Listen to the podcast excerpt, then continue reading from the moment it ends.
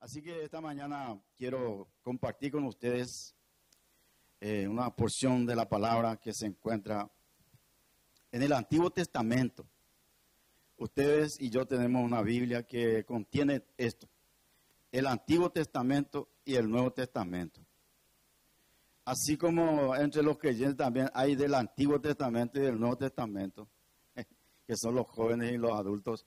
La hermana Laia recién me hizo acordar de eso, que nosotros somos los del Antiguo Testamento, antiguo en esta congregación. Y los jóvenes que vienen son del Nuevo Testamento.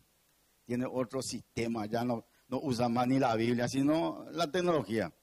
Y bueno, nosotros que somos del Antiguo, entonces tenemos todavía esto y estamos más acostumbrados a lo que es la palabra escrita en papel.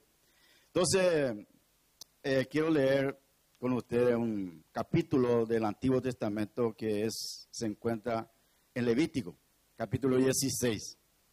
Este es un libro que no todos quieren leer, Levítico, no sé por qué. Pero no hay pues tanto ahí todo el ley, eh, leyes contra esto, para esto, esto. Entonces, no se lee tanto eh, el libro de Levítico. Y esto yo quiero leer con ustedes porque es algo que simboliza algo muy importante para nosotros, los creyentes en Jesucristo, y que era una figura que se cumplió justamente con Jesús. Y que hoy nosotros, hoy día no, ya no practicamos eso que los israelitas practicaban para entrar en la presencia del Señor, que no era todo el pueblo que entraba en ese lugar, sino el sumo sacerdote elegido por Dios. Y como ustedes saben, en, el, en la antigüedad había solamente un, un templo, ¿verdad?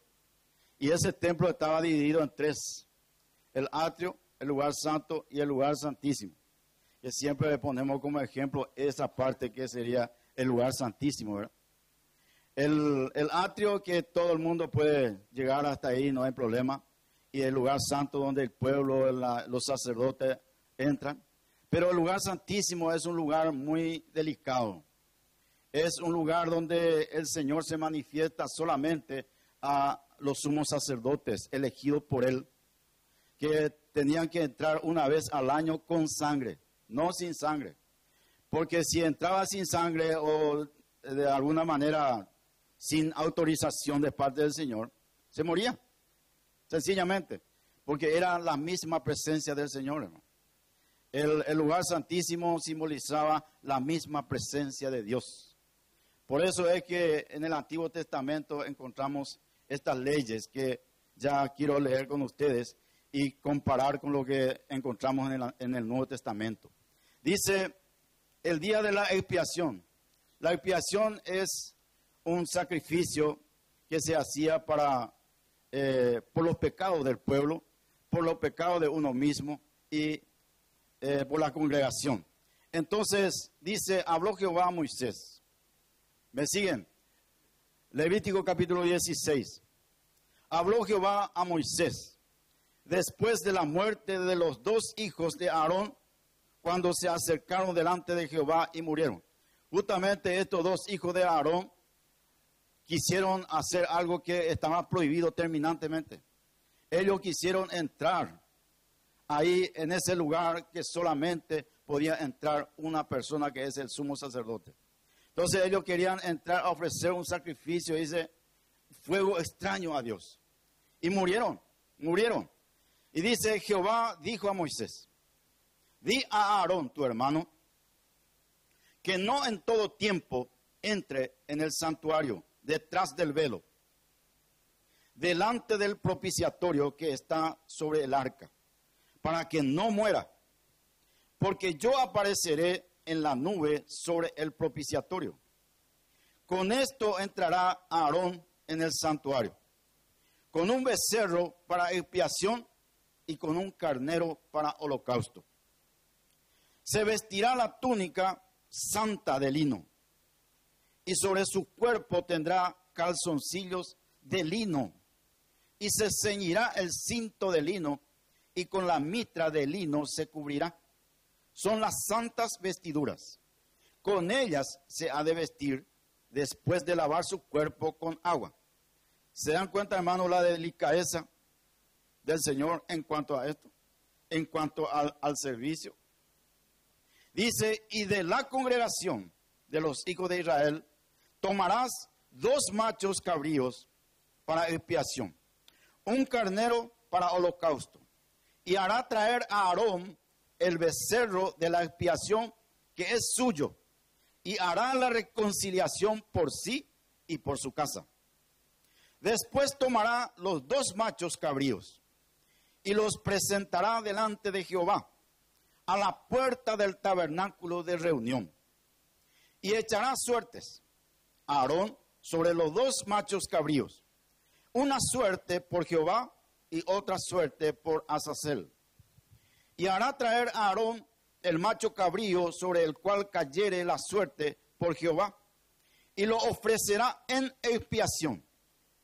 Mas el macho cabrío sobre el cual cayere la suerte por Azazel, lo presentará vivo delante de Jehová para hacer la reconciliación sobre él, para enviarlo a Azazel al desierto. Y hará traer a Aarón el becerro que era para expiación suya, y hará la reconciliación por sí y por su casa. La reconciliación por sí y por su casa, y degollará en expiación el becerro que es suyo. Después tomará un incensario lleno de brasas de fuego del altar delante de Jehová, y sus puños llenos del perfume aromático molido, y lo llevará detrás del velo, y pondrá el perfume sobre el fuego delante de Jehová, y la nube del perfume cubrirá el propiciatorio que está sobre el testimonio, para que no muera. Tomará luego de la sangre del becerro y la rociará con su dedo hacia el propiciatorio al lado oriental hacia el propiciatorio esparcirá con su dedo siete veces de aquella sangre. Después degollará el macho cabrío en expiación por el pecado del pueblo y llevará la sangre detrás del velo adentro y hará de la sangre como hizo con la sangre del becerro y la esparcirá sobre el propiciatorio y delante del propiciatorio. Así purificará el santuario a causa de las impurezas de los hijos de Israel, de sus rebeliones y de todos sus pecados. De la misma manera hará también al tabernáculo de reunión, el cual reside entre ellos en medio de sus impurezas. Ningún hombre entrará o estará en el tabernáculo de reunión cuando él entre a hacer la expiación en el santuario hasta que él salga y haya hecho la expiación por sí, por su casa y por toda la congregación de Israel.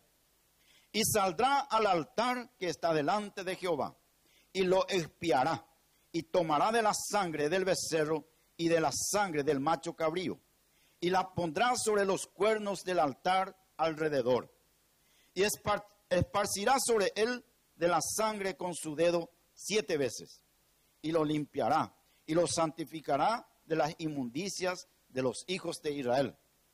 Cuando hubiere acabado de espiar el santuario y el tabernáculo de reunión y el altar, hará traer el macho cabrío vivo y pondrá a Aarón sus dos manos sobre la cabeza del macho cabrío vivo y confesará sobre él todas las iniquidades de los hijos de Israel todas sus rebeliones y todos sus pecados, poniéndolos así sobre la cabeza del macho cabrío.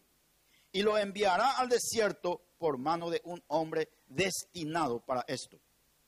Y aquel macho cabrío llevará sobre sí todas las iniquidades de ellos a tierra inhabitada y dejará ir el macho cabrío por el desierto. Después vendrá Aarón al tabernáculo de reunión y se quitará las vestiduras de lino que había vestido para entrar en el santuario y las pondrá allí. Lavará luego su cuerpo con agua en el lugar del santuario. Y después de ponerse sus vestidos, saldrá y hará su holocausto y el holocausto del pueblo y hará la expiación por sí y por el pueblo. Y quemará en el altar la grosura del sacrificio por el pecado. El que hubiere llevado el macho cabrío a Azazel, lavará sus vestidos, lavará también con agua su cuerpo y después entrará en el campamento. Y sacarán fuera del campamento el becerro y el macho cabrío inmolados por el pecado, cuya sangre fue llevada al santuario para hacer la expiación y quemarán en el fuego su piel, su carnero y su estiércol, su carne y su estiércol. El que lo quemare lavará sus vestidos, lavará también su cuerpo con agua y después podrá entrar en el campamento. Y esto tendréis por estatuto perpetuo. En el mes séptimo, a los diez días del mes, afligiréis vuestras almas, y ninguna obra haréis, ni el natural ni el extranjero que mora entre vosotros, porque en este día se hará expiación por vosotros, y seréis limpios de todos vuestros pecados delante de Jehová. Día de reposo es para vosotros, y afligiréis vuestras almas. Es estatuto perpetuo. Hará la expiación el sacerdote que fuere ungido y consagrado para ser sacerdote en lugar de su padre. Y se vestirá las vestiduras, las vestiduras de lino, las vestiduras sagradas, y hará la expiación por el santuario santo eh, y el tabernáculo de reunión. También hará expiación por el altar por los sacerdotes y por todo el pueblo de la congregación. Y esto tendréis como estatuto perpetuo para hacer expiación una vez al año por todos los pecados de Israel. Y Moisés lo hizo como Jehová lo mandó. ¿Es largo, verdad? ¿O no? Es como para que te dé ese piracultura, demasiado largo pero son lo que encontramos en la Biblia, lo que el pueblo de Israel practicaba en ese tiempo para que puedan entrar en la presencia del Señor. El sumo sacerdote dice, una vez al año tenía que entrar con sangre para expiar los pecados del pueblo, de la congregación. Entonces, esto nosotros no practicamos hoy día. ¿Saben por qué, hermano? ¿Saben ustedes? Porque esto era figura de lo por venir. Cuando vino Cristo, se ofreció a sí mismo, hizo el sacrificio, Él se ofreció a sí mismo, ya todas estas cosas no hay necesidad de hacerlo. Entonces nosotros entramos hoy ante la misma presencia del Señor por los méritos de Jesucristo. Eso es lo que el apóstol Pablo decía ahí en Romanos capítulo 5. Ustedes conocen los versículos de ese, de ese capítulo, ¿verdad? donde dice, justificados pues por la fe tenemos paz para con Dios por medio de nuestro Señor Jesucristo. Y también tenemos entrada por la fe a esta gracia. Y esa entrada, hermano, que tenemos hoy nosotros como hijos de Dios, es lo que quiero resaltar con ustedes. Entrada quiere decir que tenemos acceso, acceso libre para nosotros en la presencia del Señor.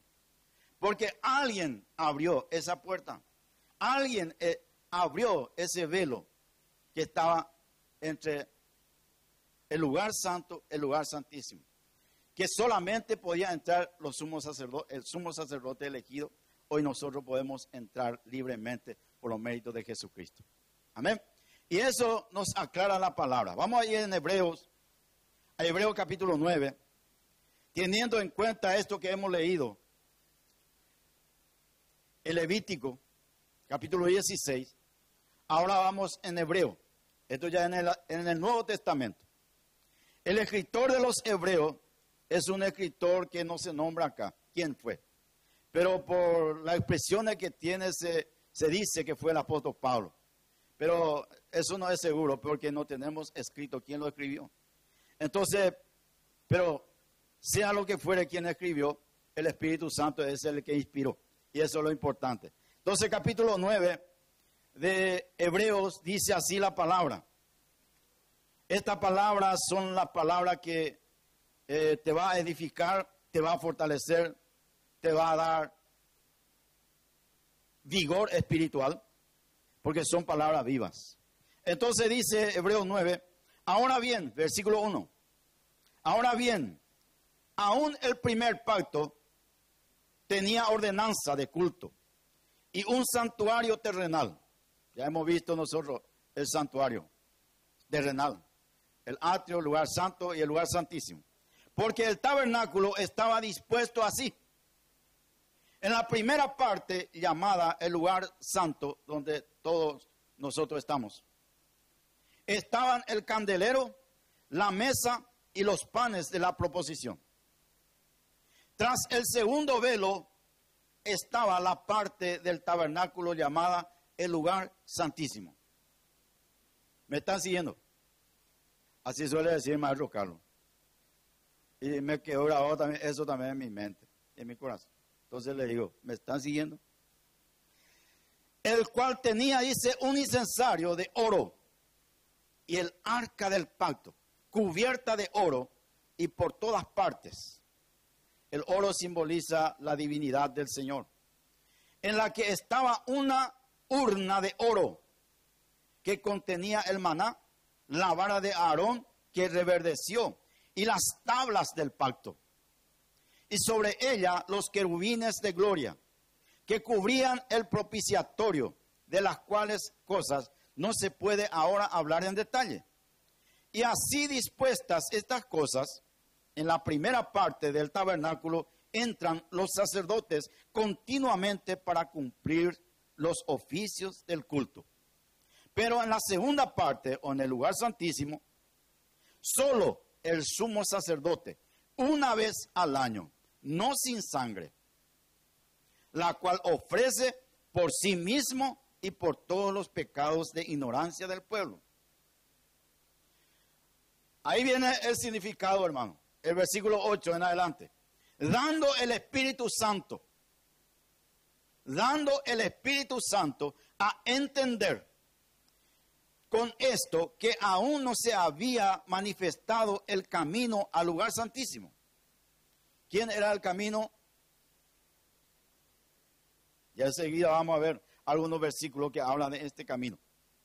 Dice, dando a entender el Espíritu Santo en ese tiempo que aún no se había manifestado el camino al lugar santísimo entre tanto que la primera parte del tabernáculo estuviese en pie, lo cual es símbolo para el tiempo presente, según el cual se presentan ofrendas y sacrificios que no pueden hacer perfectos en cuanto a la conciencia al que practica este culto, ya que consiste solo de comidas y bebidas de diversas abluciones y ordenanzas acerca de la carne impuesta hasta el tiempo de reformar las cosas.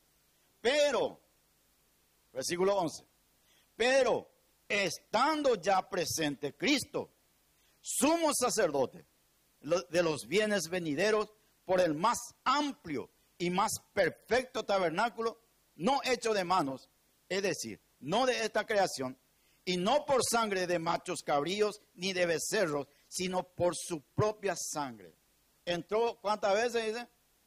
Entró una vez para siempre. En el lugar allá, en el lugar santísimo. Habiendo obtenido eterna redención. Están alegres. Por eso, algunos creyentes están alegres. Quiere decir que la mayoría están tristes por eso. Yo estoy alegre.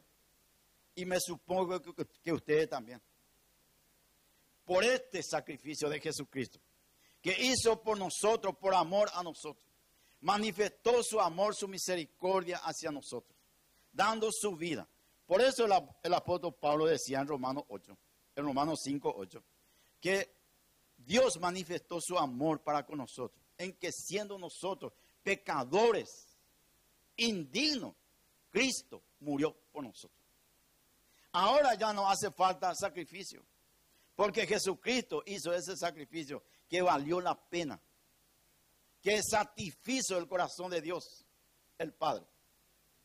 Entró, dice, no con sangre de animales, no con sangre de machos cabríos, ni de becerro, sino entró con su propia sangre. Y una vez para siempre, para darnos eterna redención. Yo no sé cómo los hermanos que entienden esto, que se pierde la salvación, cómo leen esto y no pueden ver, no pueden entender. Eterna redención. Jesucristo es el que da eso. El que tiene a Cristo, dice Juan, tiene qué cosa? La vida. El que no tiene a Cristo, nunca tuvo. Y no va a tener si es que no acepta a Cristo en su corazón. Porque Cristo es la vida. Jesús decía en el capítulo 5 de San Juan, versículo 24, el que oye mi palabra y cree al que me envió. ¿Quién es el que me, le envió? Su Padre, el Dios Todopoderoso. Tiene, está en presente, tiene vida eterna y no vendrá a condenación, mas ha pasado de muerte a vida. La hermana Delicia está diciendo ahí el versículo que estoy diciendo. Así no. Yo, yo leí su boca. Porque sabe ese versículo. Todos sabemos. Jesús nos dio vida eterna. Redención eterna. Eso se pagó hace más de dos mil años. Jesús pagó el precio. El sacrificio de Jesús, hermano. El sacrificio que hizo Jesús es eterno para todo aquel que quiere hoy recibe gratuitamente, sin hacer ningún sacrificio. Solamente por decir, por hacer una decisión, se recibe hasta el día de hoy. Es por gracia y por fe. Entonces, vamos a seguir leyendo lo que decía el escritor a los hebreos. Versículo 13. Porque, porque si la sangre de los toros y de los machos cabríos y las cenizas de, las, de, las, de la becerra rociada a los inmundos santifican para la purificación de la carne. Y viene una pregunta en el versículo 14. ¿Cuánto más? ¿Cuánto más la sangre de Cristo, el cual mediante el Espíritu eterno se ofreció a sí mismo sin mancha a Dios, limpiará vuestras conciencias de obras muertas para que sirváis al Dios vivo? ¿Cuánto? ¿Cuánto más? Si esos, esa sangre de esos animales podía limpiar las iniquidades del pueblo en ese tiempo, porque el Señor se compadecía del pueblo y aceptaba ese sacrificio para remisión de los pecados y duraba un año y al año que viene ya tenía que hacer otra vez el sumo sacerdote de los mismos sacrificios en expiación por, por los pecados. Hoy nosotros, yo hace 33 años, recibí esa eterna redención en mi corazón. Recibí vida eterna. Y eso nadie más me puede sacar. Ni el propio Satanás me va a sacar porque ese es un regalo de Dios que yo recibí, que yo acepté y que se escribió ya mi nombre en el libro de la vida del Cordero. ¿Quién puede borrar eso? Nadie. Tu nombre se escribió en el libro de la vida.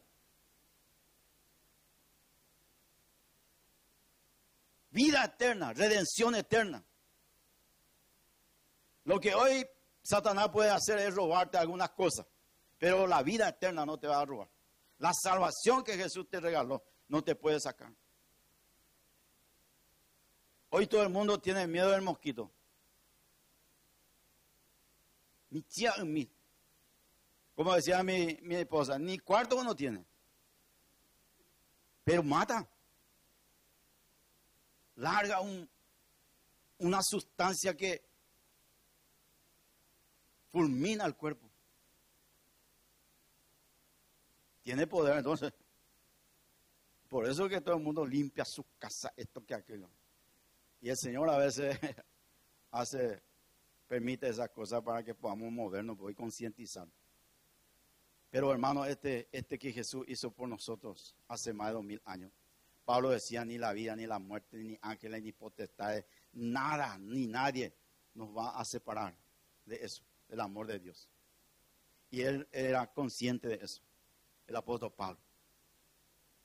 y declararlo. Si muero para el Señor, muero. Si vivo para el Señor, vivo.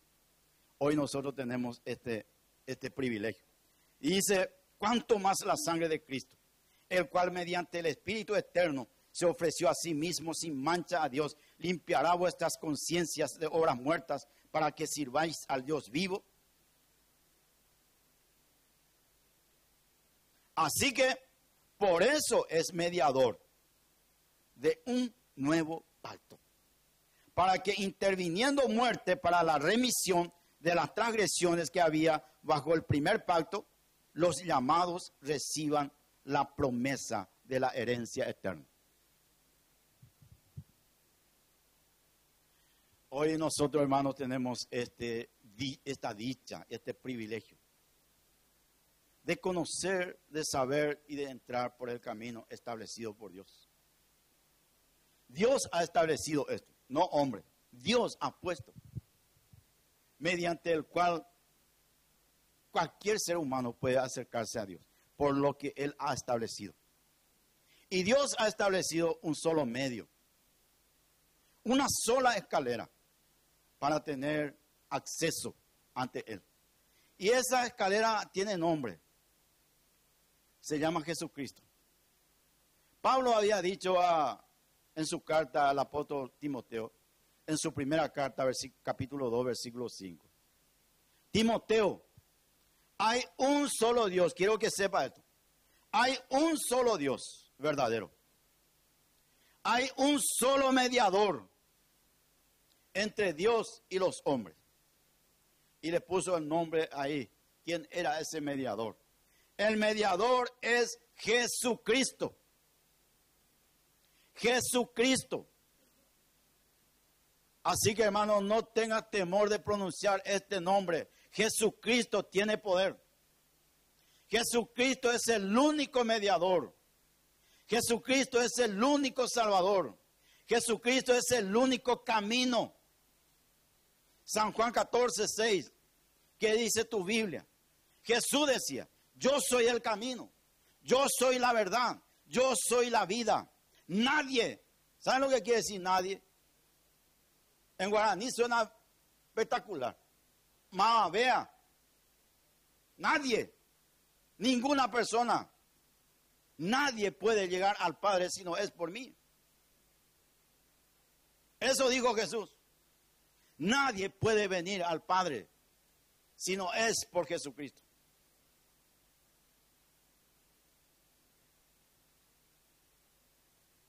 Entonces, ¿cómo para estar alegre? ¿Verdad? Porque el gozo del Señor es nuestra fortaleza. Y Jesús decía también en el capítulo 10 de San Juan, yo siempre digo que el Evangelio de Juan es un Evangelio de amor de Dios manifestada para nosotros. Capítulo 10 de San Juan, el versículo 9, decía el apóstol, inspirado por el Espíritu Santo, escribiendo esto, que Jesús dijo, yo soy la puerta, dijo Jesús.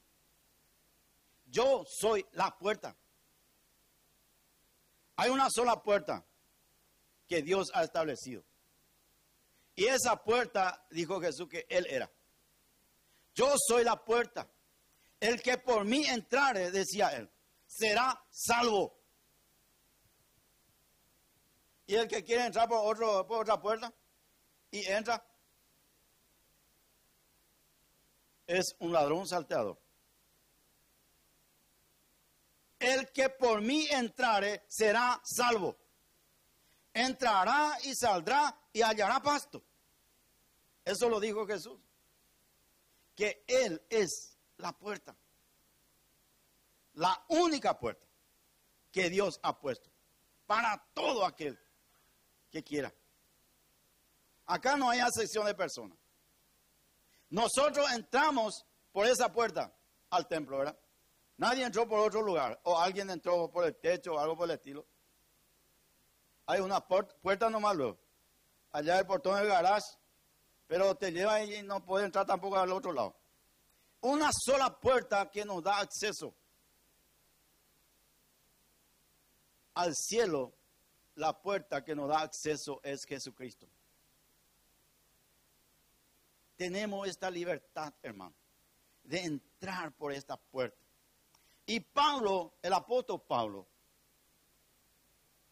es el encargado, es el elegido para anunciar, para aclarar a la iglesia de qué se trataba esto.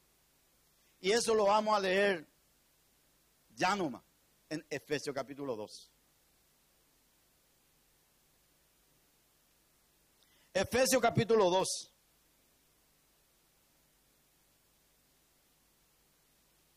La carta del apóstol a estos hermanos. Esta carta fue escrita para los creyentes de Éfeso. Y nosotros lo recibimos también como para nosotros. Efesio quiere decir ciudad de la luna. ¿Eh? No es que sea lunático ni algo por el estilo. No, eh, nosotros somos ciudadanos celestiales. Pablo decía a los filipenses que nuestra ciudadanía está en los cielos. Y que nosotros somos ciudadanos celestiales y que somos peregrinos sobre esta tierra. Nuestra ciudad no es acá. Así que no te aferres tanto acá. Allá, arriba, allá en la presencia del Señor. Ahí es. Pablo decía a los filipenses, yo me estoy yendo a la meta. Me, me, olvido de todo lo que queda atrás y me extiendo hacia adelante. Porque él veía el premio. No se aferraba acá. Inclusive cuando él eh, varias oportunidades se le llevó preso, se le apedreó, se le garroteó.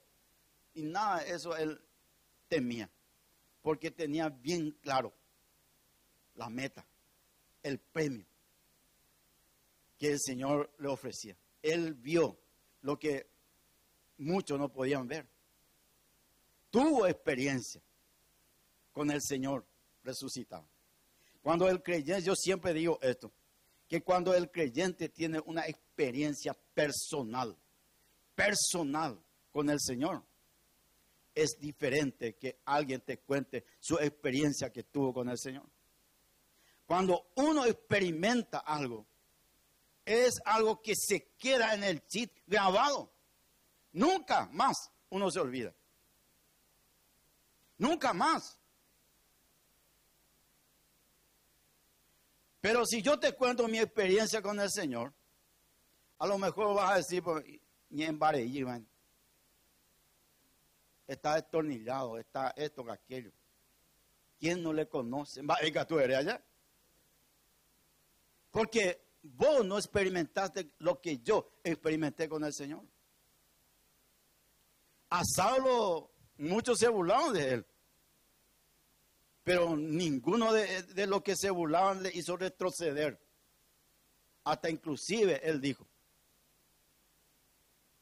no podemos callar lo que hemos visto, lo que hemos experimentado.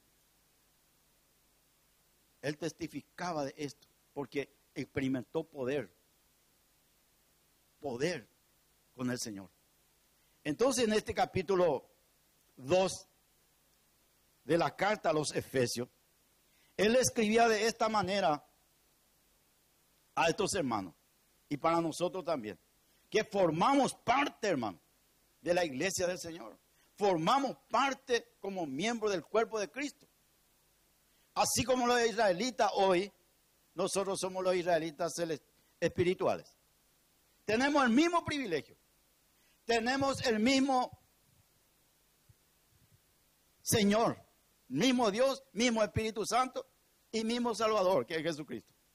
Entonces el apóstol decía a estos hermanos, versículo 11 en adelante, capítulo 2 de la carta a los Efesios.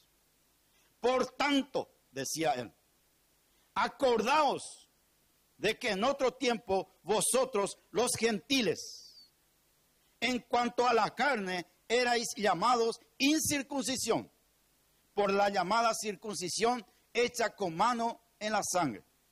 ¿Hay algún judío entre nosotros? No, entonces todos somos gentiles, no somos judíos. Entonces, esto es para vos y para mí. En cuanto, en otro tiempo, vosotros los gentiles, en cuanto a la llamada incircuncisión, por la llamada circuncisión hecha con mano en la carne. En aquel tiempo, dice el apóstol, estabais sin Cristo, alejados de la ciudadanía de Israel y ajenos a, los pactos de la promesa, sin esperanza y sin Dios en el mundo. Pero ¿qué pasa ahora? Que ya tenés a Cristo en tu corazón. Esto era antes, cuando estábamos sin Cristo, sin Dios, sin esperanza. Hoy, versículo 13, ahora en Cristo Jesús, vosotros que en otro tiempo estabais lejos, habéis sido hechos cercanos por la sangre de Cristo. ¿Qué es lo que nos hizo cercano a, a los israelitas? La sangre de Cristo.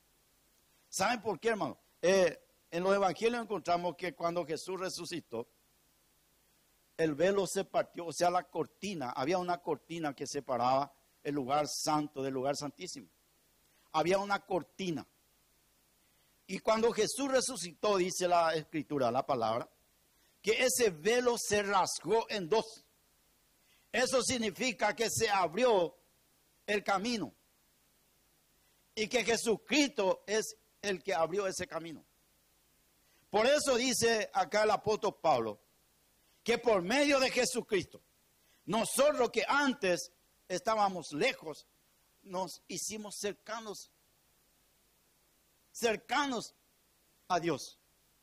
Judíos y gentiles tenemos el mismo privilegio.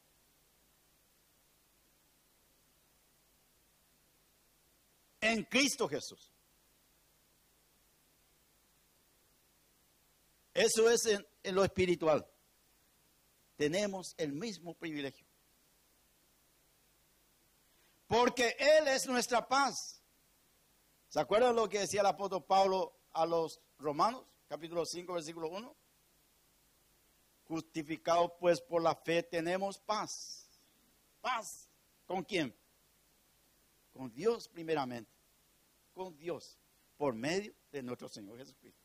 Él es nuestra paz. Él. Por eso dice en el capítulo 14, versículo 27 de San Juan, Jesús dijo, mi paz os dejo, mi paz os doy. Yo no os la doy como el mundo la da. Esa paz que sobrepasa nuestro entendimiento es lo que Jesús nos da. Lo que Dios nos da a través de Jesucristo. Por eso decía el apóstol Pablo a los hermanos acá de Éfeso, Él es nuestra paz que de ambos pueblos hizo uno. Solamente Dios puede hacer eso. Nadie más. Y vamos a leer más. Él es, versículo 14, Él es nuestra paz, que de ambos pueblos hizo uno, derribando la pared intermedia de separación, aboliendo en su carne las enemistades la ley de los mandamientos expresados en ordenanzas para crear en sí mismo de los dos un solo y nuevo hombre haciendo la paz. Jesús llevó todo sobre sí, todas estas leyes que practicaban los judíos, que era un mandamiento del Señor para ellos. Jesús era un, simbolismo de lo que había de venir. Cuando vino Jesús, cumplió todas estas cosas y nos regaló. Por eso es dádiva. Regalo. Ya no hace falta que vos hagas ni un sacrificio. Solamente creer.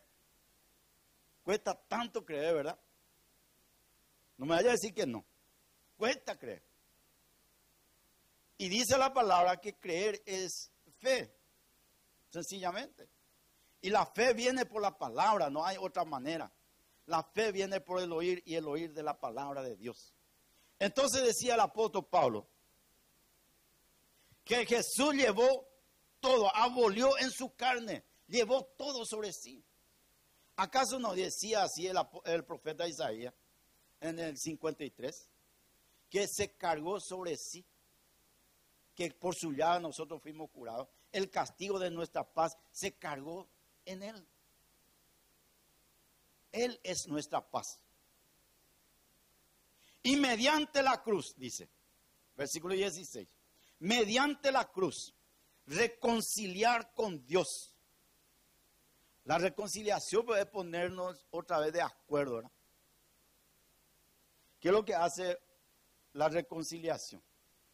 Cuando uno, cuando hace falta una reconciliación, cuando hay pelea, hay una separación. Cuando hay pelea, hay una separación. Nosotros a veces discutimos con mi esposa y hay una separación. Yo no le hablo, ella tampoco. ¿Qué es lo que sucedió ahí? Hubo una separación por alguna razón que necesita ser solucionado, sanado. Y en ese caso a veces es importante el reconciliador, alguien que pueda tener acceso para dar una reconciliación. Porque cuanto más tiempo se va, más problemático es la reconciliación. Y en este caso nosotros estábamos separados de Dios. Éramos enemigos de Dios por el pecado. Jesús vino a hacernos reconciliar con Dios. Él nos reconcilió con el Señor, con el Padre. Y Pablo escribiendo a los Corintios, segunda carta a los Corintios, capítulo 5, él decía que ese ministerio nos encargó a nosotros ese ministerio de la reconciliación nos encargó a nosotros. Ah, en una palabra, ahora nosotros somos embajadores de Dios. De extender esto. De llevar a cabo esta obra que Dios empezó en nosotros. Mediante la cruz, dice, reconciliar con Dios a ambos en un solo cuerpo, matando en ellas en ella las enemistades. Y vino y anunció las buenas nuevas de paz a vosotros que estabais lejos y a los que estaban cerca. O sea que ya no hay acepción. Porque por medio de Él, por medio de Jesús, los unos y los otros tenemos, ¿qué cosa? Entrada. Entrada por un mismo espíritu al Padre tenemos acceso por, un, por una misma entrada. Y esa entrada, como dije al principio, es esa puerta que se llama Jesucristo. Así que ya no sois extranjeros ni advenedizos, sino conciudadanos de los santos. Por eso es que somos miembros los unos de los otros. Y somos llamados hermanos. Yo soy su hermano. Ustedes son mis hermanos. Jesucristo mismo dijo a sus discípulos, vosotros sois mis hermanos, porque tenemos un solo Padre. Así que ya no sois extranjeros ni advenedizos, sino conciudadanos de los santos y miembros de la familia de Dios, edificados sobre el fundamento de los apóstoles y profetas, siendo la principal piedra del ángulo Jesucristo mismo, en quien todo el edificio, bien coordinado, va creciendo para ser un templo santo en el Señor. ¿Quién es el que escribió también hablando del fundamento?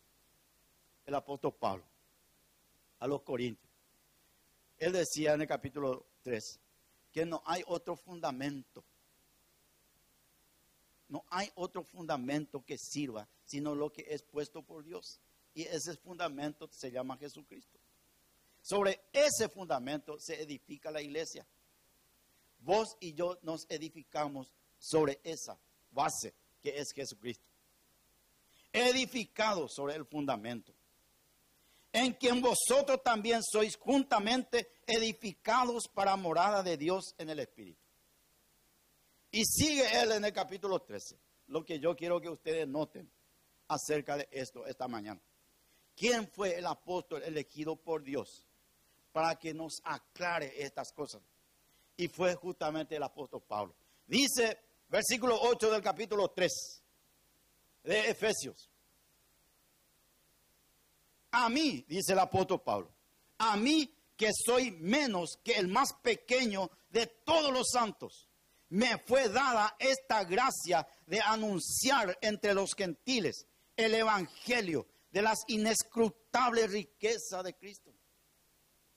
Y de aclarar, dice, de aclarar a todos cuál sea la dispensación del misterio escondido desde los siglos en Dios, que creó todas las cosas, para que la multiforme sabiduría de Dios sea ahora dada a conocer por medio de la iglesia a los principados y potestades en los lugares celestiales, conforme al propósito eterno.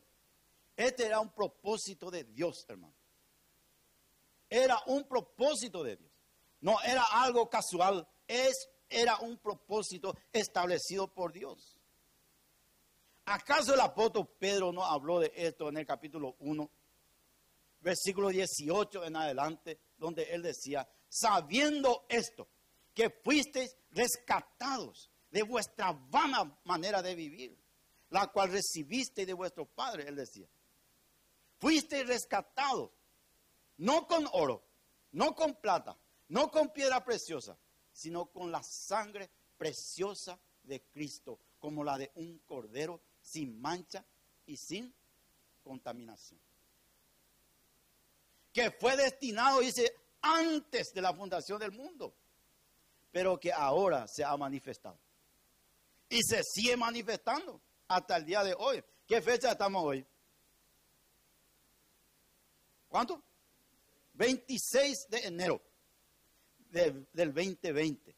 Hasta el día de hoy, 26 de enero del 2020, 10 de la mañana, está abierta esa puerta. Y el llamado sigue del Señor. Mateo capítulo 11, versículos 28 y 29. El llamado de Jesús. Vengan a mí todos los que estáis cansados y cargados, y yo os haré descansar. Llevad mi yugo sobre vosotros y aprended de mí, dice el Señor, que soy manso y humilde de corazón. ¿Y qué más? Hallaréis descanso para vuestras almas. Jesucristo es el descanso nuestro, hermano. Jesucristo es la provisión eterna. El que fue establecido por Dios. Que el Señor ya había planeado en su sabiduría, en su multiforme sabiduría, lo que iba a hacer. Y hasta, hasta el día de hoy se sigue manifestando. Esta puerta de la gracia está abierta para todo aquel que quiera, hasta el día de hoy. No sabemos mañana. Porque hay puerta, esta puerta se va a cerrar un día, la puerta de la gracia. Esa puerta se va a cerrar. Pero hasta el día de hoy está abierta para todo aquel que quiera. Entonces, tenemos esta dicha, este privilegio, hermano, de acercarnos con toda confianza ante el trono de la gracia de Dios. ¿Saben por qué? porque tenemos un sumo sacerdote que traspasó los cielos, dice. Hebreo capítulo 4.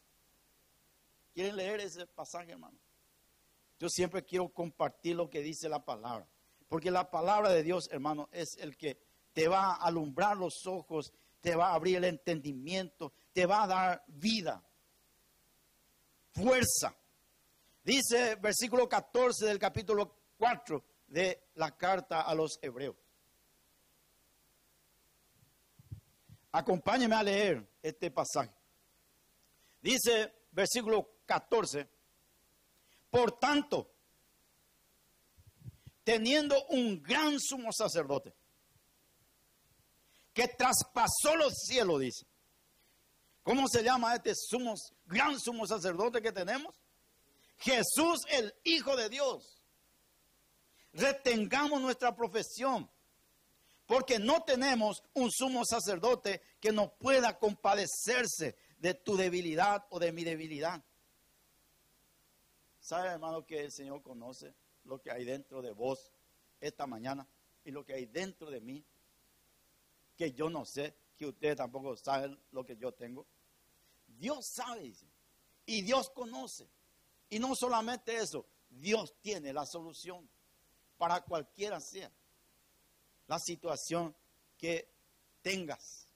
Dice, tenemos un sumo sacerdote que se compadece de nuestras debilidades,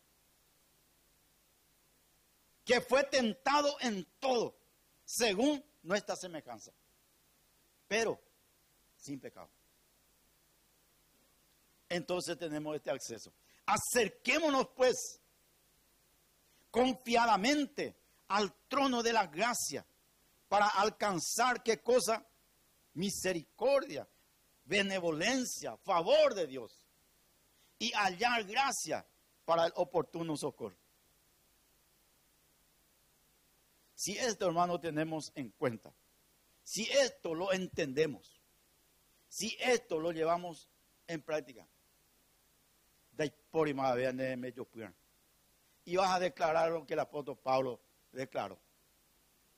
Nada ni nadie nos separará del amor de Dios, que es en Cristo Jesús. Ni la vida, ni la muerte, ni ángeles, ni potestades. Somos más que vencedores en Cristo. Y vas a declarar lo que él declaró a, los filipenses. Para mí el vivir es Cristo, capítulo 1, versículo 21. Y el morir es ganancia.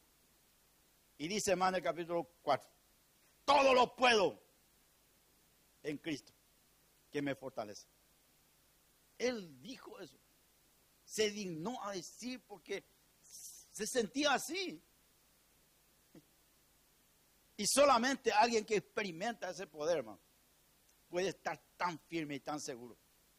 Él, como decía, como, como hemos leído en Efesios, yo que fui, que soy el más pequeño de todos, el Señor me eligió para anunciarle esto, para aclararle esto.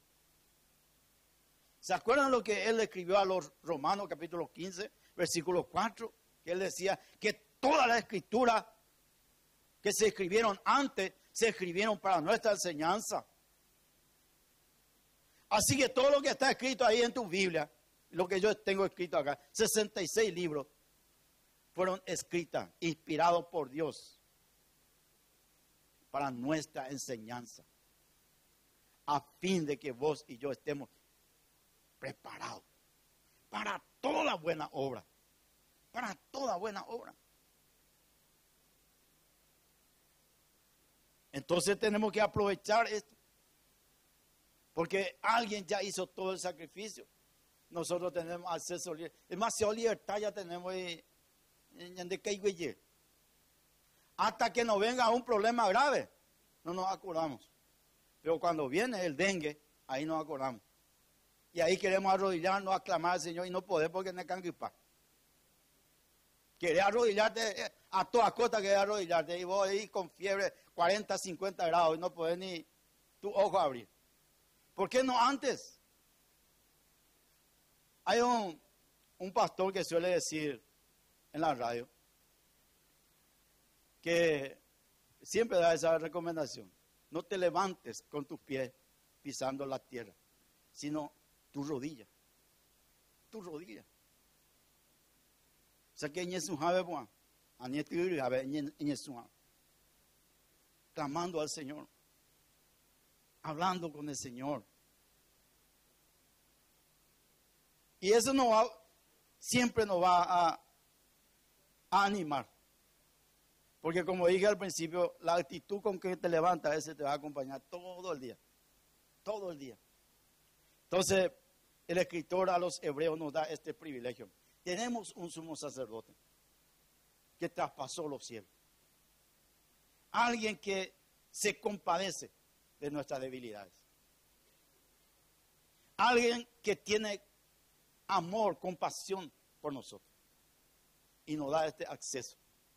Este camino es un camino nuevo para muchos. Para nosotros ya es un camino que es cuestión de obedecer nomás.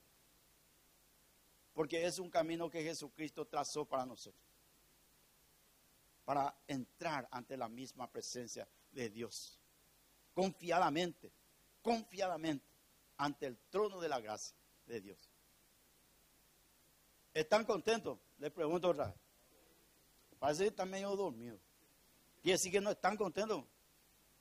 ¿Felices? Yo me acuerdo cuando estaba en el Cimefor. El saludo nomás tenía que retumbar y mover todo. Eh, estaba en RI el primer año. Y el, RI 14 es puro serranía. Y el saludo, el saludo tenía que ser toda la compañía. Ese buenos días, mi susteniente, buenos días, mi capitán, tenía que vibrar. O si no, descuero total. Total. Ese saludo, ese saludo. Ese gloria a Dios tiene que retumbar. Gloria a Dios. Dentro de poco vamos a escuchar testimonios de lo que Dios está haciendo, hermano, en medio de nosotros. La oración que nosotros hacemos, que no es en vano, que Dios responde, que Dios da respuesta a la oración. Y qué bueno es cuando escuchamos testimonio de alguien que experimentó. No que alguien que contó que Julano de tal se sanó porque hemos orado. No, ese alguien, ese alguien que experimentó ese poder, que cuente, es otra cosa, hermano. Es otra cosa. Y dentro de poco vamos a estar escuchando y viendo milagros, maravillas extraordinarias que Dios sigue haciendo hoy día en medio de su pueblo.